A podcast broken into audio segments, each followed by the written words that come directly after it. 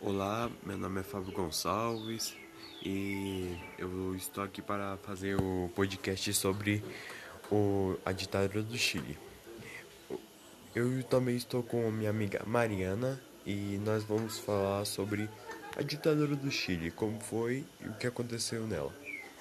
Bom, na segunda metade do século XX, o XX, o Chile vivenciou no, um novo contexto político onde as forças democráticas abriram portas para a ascensão dos setores de esquerda. O novo presidente Gabriel González Videla obteve o apoio dos setores liberais e de esquerda. É... Obteve os setores liberais de esquerda, prometendo mobilizar uma frente ampla favorável ao desenvolvimento das formas produtivas e à recuperação do setor social. No entanto, sob o contexto da Guerra Fria, o novo presidente resolveu se opor aos grupos políticos comunistas e socialistas chilenos. Dessa maneira, os anseios por transformações foram completamente frustrados, ao manter os privilégios das classes economicamente privilegiadas.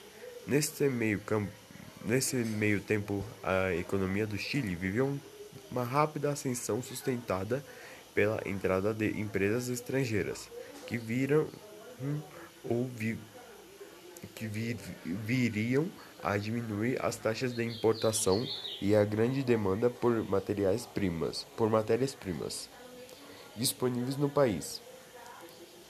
Entre os entre os meados ou anos de 1964 e 1970, o presidente Eduardo Frei iniciou um conjunto de pequenas reformas que incluíam a distribuição de terras e a nacionalização da indústria de exploração de cobre. Durante o processo eleitoral de 1970, socialistas cristãos e demais setores de esquerda se uniram em uma única chapa nomeada Unidade Popular, salvando Allende, candidato por esta chapada. Essa chapa acabou vencendo as eleições e abriu portas para uma nova postura política.